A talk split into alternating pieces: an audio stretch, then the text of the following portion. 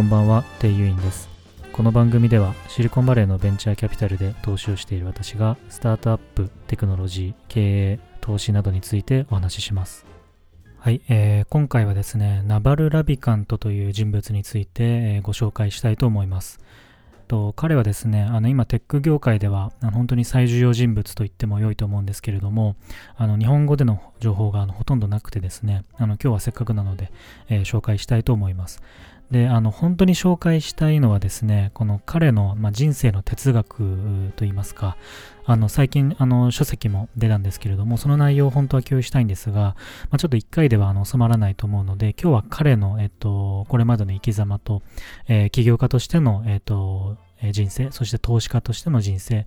えそれから彼が立ち上げたエンジェルリスト、えーですね、えーと、数々のファンドについて、えーご紹介したいと思います。で彼の人生哲学については、えー次回のエピソードで、えー紹介したいと思います。今回ナバルについて紹介しようと思ったきっかけはですね、実は今朝、あの、クラブハウスという音声アプリでですね、あの、クリプト界隈の、えー結構あの、重鎮たちが会話している、あの、えーグループをですね、実は聞いてきたんですけれども、あのそこであのナバルも、発言をしていて、あの久々にその彼が生で、えー発言している様子を、えーと聞く機会がありました。で、やっぱり発言の内容もそうですが、その発言、えー喋り方とかですね、あの本当にキレキレで、やっぱりこの人は本当にすごいなと。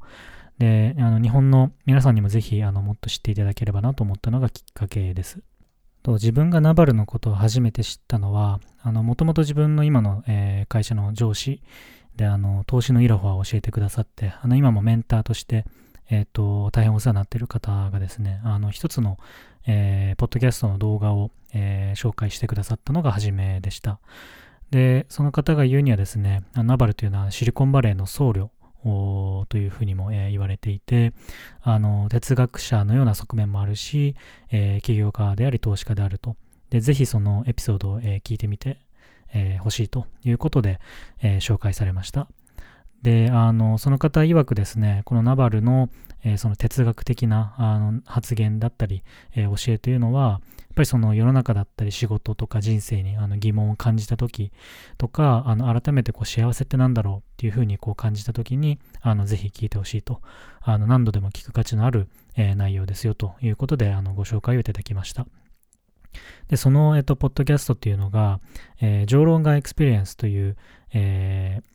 番組ですね。えージョー・ローガンという、あの、まあ、コメディアンであり、あの、今やもう、えっ、と、世界一のポッドキャスターと言ってもいいと思うんですけれども、えーその方の番組です。えーちなみに、えっと、ジョー・ローガンっていうのは最近すごく話題になっていて、あの、この方もポッドキャストだけで年間多分30億円とか50億円は稼ぐぐらい、あの、本当に世界一のポッドキャスターなんですが、あの、最近、えっと、Spotify がですね、あの、このジョーさんとの、えっと、独占系、配信契約を、えー去年、えー契約をして、まあ、それで Spotify の株価が1日にあの7%ぐらい上がったというぐらいあの影響力のある方なんですね。で、他にもあの、このジョーローガンエクスペリエンスには、イーロン・マスクとかも過去に、えー出演をしていて、その YouTube の動画も、えっと、結構人気の動画になっています。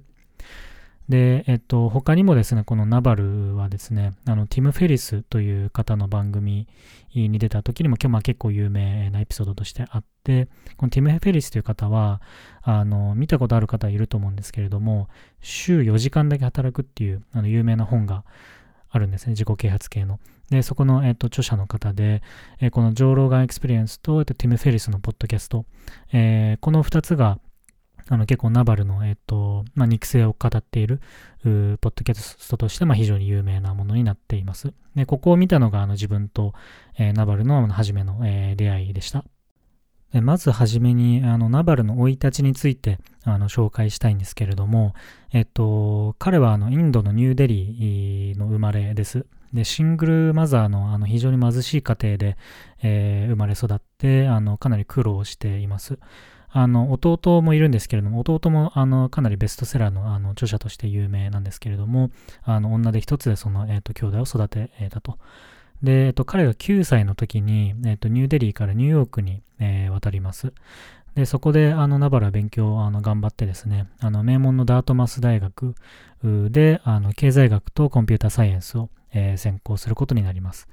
で、新卒では BCG ですね、ボストンコンサルティンググループにあのコンサルタントとして入社をするというのが彼の、えー、最初の、えーと、キャリアとなっております。でですね、え、ー、と、このテック界隈に来たのがですね、あの、初めはその、ある、え、ー、と、テックの会社で従業員として働いていたんですが、えー、1999年に、えっ、と、エピニオンズという会社を、えっ、と、初めて起業を、えします。で、これはですね、えっ、と、まあ、平たく言うと、あの、EC 向けのまあ、 ad の、 ad のマーケットプレイスというんですかね、えー、そういった会社になるんですけれども、あの、ここは実はベンチマークキャピタルというあのトップティアの VC から、えー、45 million ほど調達を、えー、しています。まあ、ちょうど、あの、ドットコムバブルがあの弾ける直前、えー、なので、あの、かなりこうイケイケだったというふうにあの思われます。で、ここの、えっと、エピニオンズという会社はですね、あの、実はその45 million 調達はするんですが、やっぱりそのドットコムバブルの影響は、あの、回避できなくてですね、あの、ナバルも、えっと、経営陣、あの、共同創業者の、えー、メンバーと,、えー、と頑張っていたんですが、あの実はそのショッピングドットコムという別の会社に、えー、買収されることになります。これが、えー、と2003年、えー、の出来事ですね。で、この時に実は、とナバルと、あと他の共同創業者何名かは、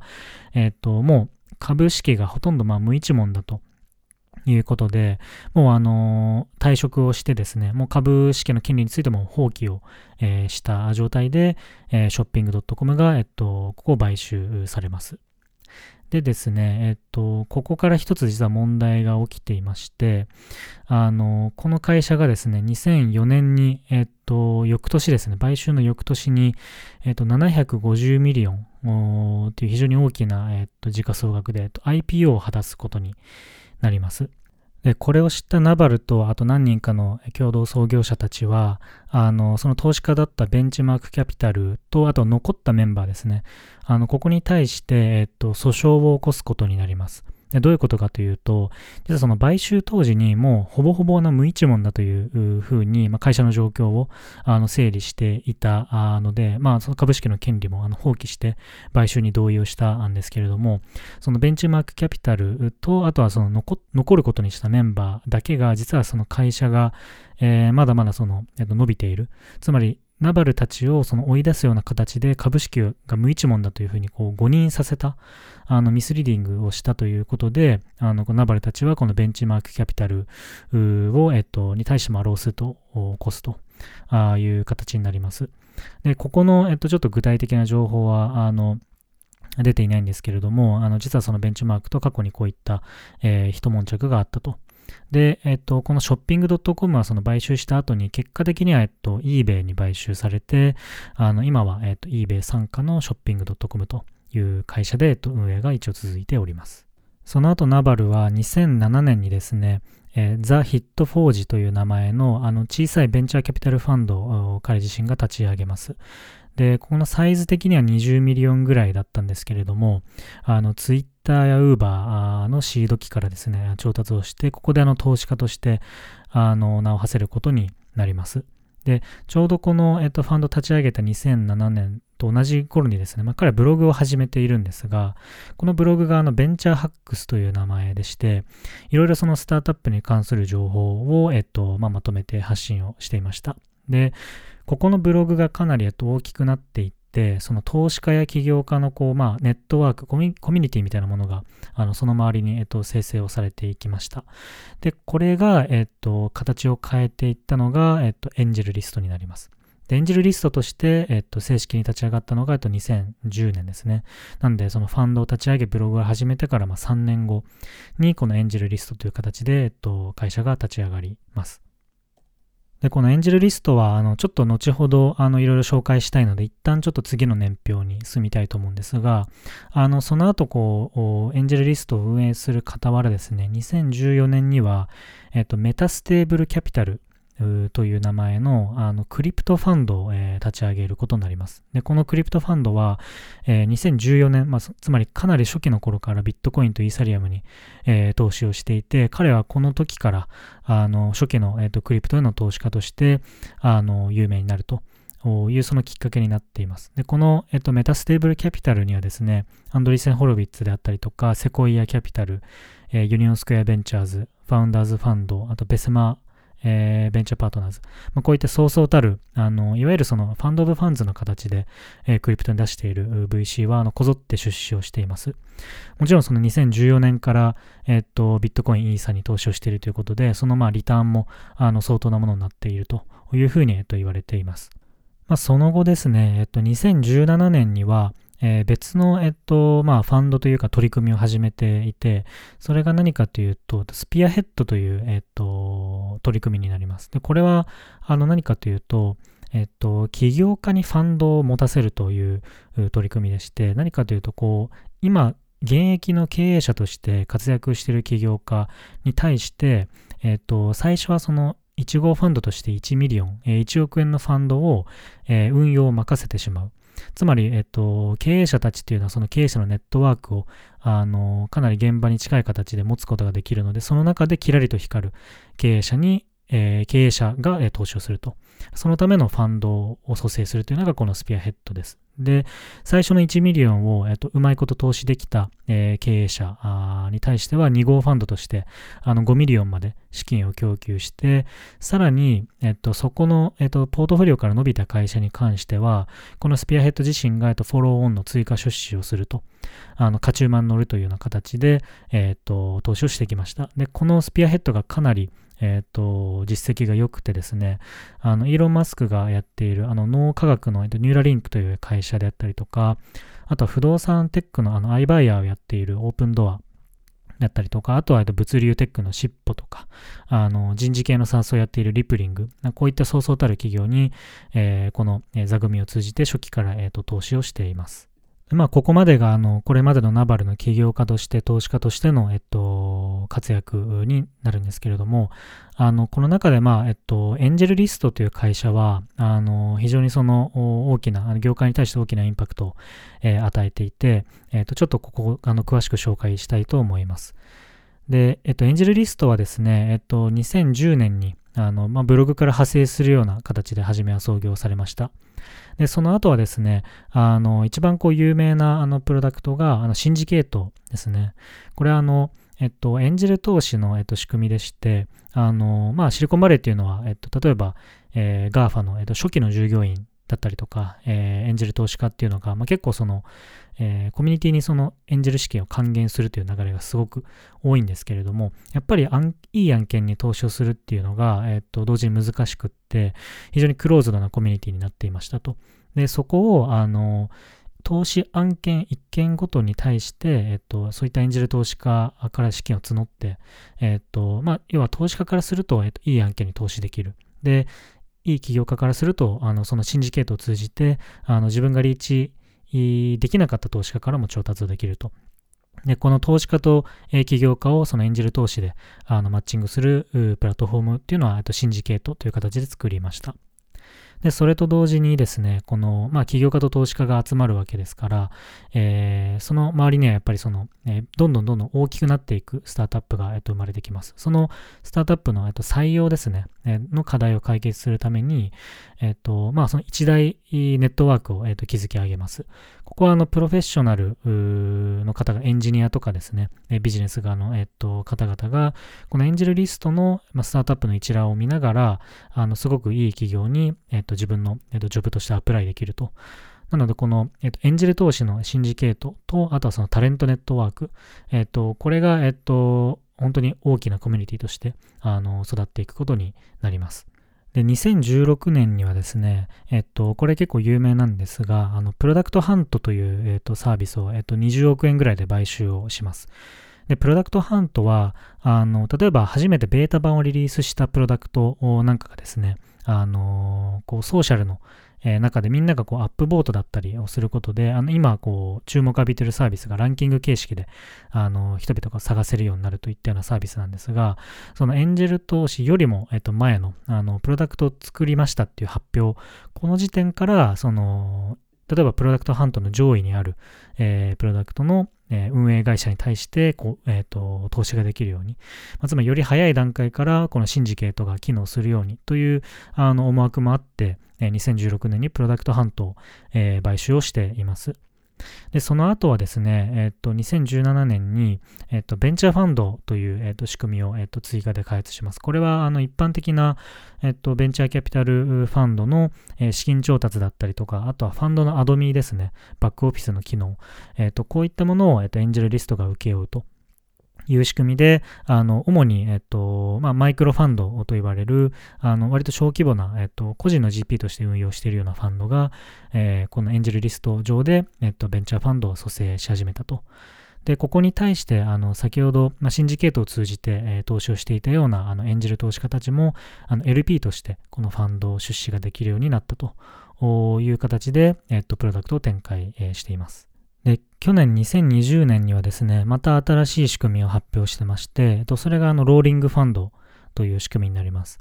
で、えっと、まずそのローリングファンドというその仕組みをですね、簡単に紹介したいと思いますけれども、あの、従来のそのベンチャーキャピタルファンドというのはですね、あの、基本的には、えっと、10年間あ運用するファンドを、あの、設立のタイミングで一気に、えー、LP から、えっと、資金調達をして、その後運用していくと。で、これはですね、えっと、結構課題がありまして、えっと、まず、そのベンチャーキャピタルを運用する GP ですね。いわゆるその投資家側からすると、その10年っていう単位でファンドを運用するために、えー、その前段階での短期間で一気に調達をしなければいけないと。ここに対してあの実績がなかなかない中で難しかったりとか、あの短期間で一気に集めなきゃいけないと、なのかなり負荷がかかっていたと。で、かつですね、その LP 出資をする側もあの一気にワンショットで出資をして、えー、長期間コミットするということでなかなかあの実績があるような、えー、VC 以外には投資がしづらかったという事情がありました。でかつですね、まあ、これはあの米国上の規制なんですけれども、ファンドの蘇生中っていうのは、そのファンドの、えっと、まあ、マーケティングができないという実は規制がありまして、えー、そのある種こう、えっ、と、ステルスの状態で、えっと、個別で LP 営業に行かなければいけないと。まこれは、えっと、米国の事情がありました。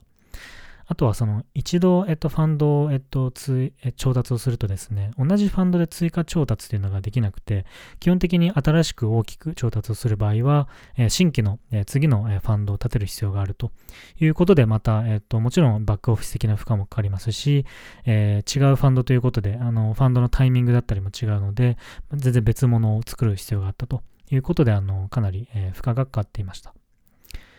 で、ここでですね、えっと、ローリングファンドという概念が最近、えっと、結構流行り始めてきて、これ何かというと、10年コミットのお金を一気に出資するのではなくて、えー、四半期ごとのサブスクリプションのような形で LP 出資ができるというものです。これはどういうことかというと、あの、大きな金額を、えー、10年お預かり、えー、お預けするのではなくて、あの、もし、そのファンドマネージャーのパフォーマンスが良ければ、えー、次の四半期も、えー、継続的に、えー、追加出資をしますと。まあ、小口で、あの、その時のパフォーマンスだったり、えー、自分が LP 出資したいテーマは何かとか、あそういったものを見極めながら、えっ、と、小口で、えっ、と、サブスクリプションしていくと。で、これが、えっ、と、ローリングファンドになります。で、LP 出資する側としては、あの、もちろんそうやってフレキシブルに出資をできるというメリットはあるんですけれども、これは VC 側にも非常に大きなメリットがあります。で、これはですね、あの、スモールスタートが効くというのが一番大きいです。例えば、あの30億円ぐらいの規模のファンド組成を目指していればですね、今までは30 million 一気に集めなければいけない。それが、例えば、初めは、えっと2、えっと、2 million とか3 million から始めて、えー、自分がその頑張っていけば、えー、四半期ごとにどんどん、えっと、ファンドへの出資金額が、えー、追加されていくと。あとですね、この、えっと、サブスクリプションという形になるので、自分のそのファンドの、えっと、どういった形で運動してる、えっと、運用してるかというのを、えっと、公開しながらファンドレイズができるんですね。え、したがってその LP に、えー、からしてみると、その例えば前四半期こんな新規、えー、投資をしていて、かなり例えば、えーと、目利きがいいというところに対して、じゃあ次の四半期から、えー、サブスクリプションを開始しましょうというような、えーと出資の選び方もできるということになります。でかつですね、こういったあのマイクロファンドであっても、このエンジェルリストのバックオフィスの機能、ファンドアドミンの機能を使えば、あのかなり低コストであの負荷なくファンドを運用することができるとという形で、えー、かなりその、えー、出資者側も投資家側もウィンウィンになるような、えー、仕組みになっています。ちなみにエンジェルリスト側の取り分としては、えっと、年間で0.15%ですね、のそのアドミンフィーを取るという形になっていて、あと一個特徴的なのが、このエンジェルリストを通じて LP 出資した、えっと、LP の方々に対しては、えっと、追加で5%のキャリーがつきます。これは、あの、このエンジェルリスト上で、えっと、LP 出資を促すように、LP にインセンティブをつけているのに加えて、えー、まあ、その、えー、そこの、まあ、GP からしたら、まあ、ここで調達できたから、まあ、その分、あの、LP に対して追加的に払うと。なので、投資家側も LP 出資側もこのエンジェルリストに集まるような、え、仕組みを、え、インセンティブ設計を作ったというのが、えっと、新しくできた、えっと、ローリングファンドになります。このエンジェルリスト上でもうすでに結構な数のローリングファンドが蘇生されているというふうに言われていて、あの、結構100近い数のファンドがここで生まれているんですけれども、あの初めて生まれたファンドはですね、サステイナブルフードベンチャーズという形で、まあ、代替肉とか、えっと、味覚の化学調味料だったりとか、そういったものに対して投資をする、えー、マイクロファンドが生まれています。まあ、こういったテーマごとのかなり細分化した小さなファンドでも、あの、蘇生しやすいというのが、えっと、特徴としてあります。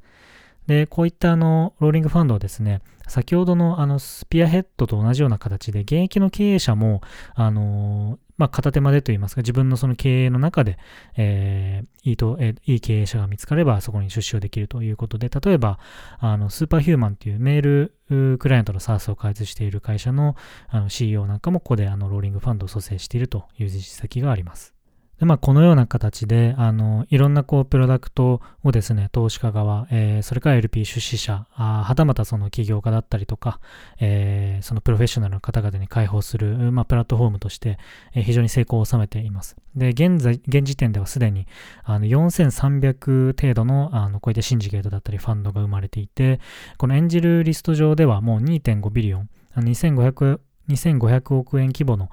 資金が、これを通じて運用されていると。で、エンジェルリストで、生まれたファンドからですね、もうすでに77のユニコーンが、生まれているということで、あの、約10年近く経ちますけれども、あの、そういうのは素晴らしい実績を、えっと、ナバラ残したというふうに言えるかと思います。で、このように起業家としても投資家としても非常に素晴らしいんですが、冒頭、あの彼のことをシリコンバレーの僧侶だとかですね、哲学者というふうにあの述べたと思うんですけれども、あの実はあのそれを象徴するのがですね、あの直近であのナバルが、えっと、ツイートした一つの、えっとまあ、ツイートのストリームがありまして、えー、これがですね、How to get rich、まあえー、リッチになる方法という、えー、と一連のツイートになります。これが、あの、もう10万いいね以上ついていて、あの、当時はその結構バズったんですけれども、あの、このように結構その人生の哲学を彼はいろんなところで、えー、発信をしています。まあツイートだったりとか、あとはその先ほど言ったポッドキャストなんかでですね。で、ただその彼はちょあのえー、著書は出していなかったんですが、このナバルがかなりそのいい発言を、えー、これまでも何十年もあの続けてきたということで、まあ、えっ、ー、と、一人の、えー、人がですね、えっ、と、まあ、エリック、えっ、と、ジョーゲンソンという方なんですけれども、まあ、これスタートアップの、あの、プロダクトのグロースの、えプロフェッショナルなんですけれども、彼が、え去年の9月にですね、このこれまでのナバルの発言を、まあ、綺麗に一冊の本にまとめましょうと。いうことで、えっと、本を出版しています。これはあの、ナバルも、あの前書きのような言葉を寄せていますので、まあ、彼もある種公認にはなるんですけれども、えっと、もうこの本は結構ですね、Amazon 上でも、えっと、1200レビューぐらいすでについていて、あのめちゃくちゃ評価も高くてですね、アメリカではあのかなり読まれているという本になります。で、この、えっと、本はですね、えー、The Almanac of Naval Ravikant という名前で、えっと、このアラアラアルマナックという単語なんですけれども、これはあの日本語で言うと年間、まあねえっと、年次で発行されるこの観光物のことを、えっと、指す言葉でして、そんなにその日常的に使う言葉ではあのないと思います。で、えっと、このアルマナックという、えー、言葉はですね、実はその、と、このエリック・ジョーゲンソンっていうその著者の方が、あの、ベンジャミン・フランクリンっていう、まあ歴史上の偉人の、えー、著書の中にですね、とプア・チャーリーズ・アルマナックっていう本があって、まあそこがあの非常に大好きということで、まあそこへのオマージュという形で、このちょっとまあ風変わりな名前になっています。でこのプアチャーリーズ・アルマナックというのは、あのベンジャミン・フランクが、えっと、まあ、チャーリー、リチャード、えっと、サンダースというですね、まあ、偽名を使って、あの、毎年毎年、その、例えば、自分の考えだったりとか、あの、自然科学に対して、あの、自分の意見を述べたりする書籍で、あの、当時かなり、えっと、植民地時代からもですね、あの、読まれていたという本なんですけれども、あの、ここに、ま、ちなんでですね、まあ、そういった、あの、幅広く、知識を持っていたりとか、自分の考えを、えー、述べて、いろんな人に影響を与えているということで、このベンジャミン・フランクリンという偉人に、重ねてですね、えー、アルマナック・オブ・ナバル・ラビカントということで、えっと、著作が、えっと、発売されています。で、この本はですね、あの、早速、あの、自分も読んでいるんですけれども、あの、かなり自分の、こう、人生の、こう、バイブルになるんじゃないかというぐらいですね、かなり、あの、インスピレーションを受けていまして、あの、ぜひ紹介していきたいと思うんですが、ちょっとこの 1, 1エピソードに、あの、収めるにはちょっと時間が足りないので、え次回以降のエピソードで紹介したいと思います。で、チャプターとしては、あの、まあ、富の築き方であったりとか、あの、より良い意思決定の仕方、えー、幸せになる方法とかですね、その人生の意味とはとか、あのそういった哲学的な内容になっていて、あの特にその、えーと、富の築き方というあの、ま、一連のツイートにもあった内容というのはすごく有名なので、ちょっとまずはそこからあの紹介していきたいなと思っています。ということで今回はあのナバル・ラビカントという人物のあの紹介と、あとは、えっと、彼が残したエンジェルリストというプラットフォームの紹介でした。あの次回ですね、えっ、と、彼の哲学を紹介していきたいと思いますので、えっ、と、お楽しみにしていてください。えー、それでは今日は以上です。ありがとうございました。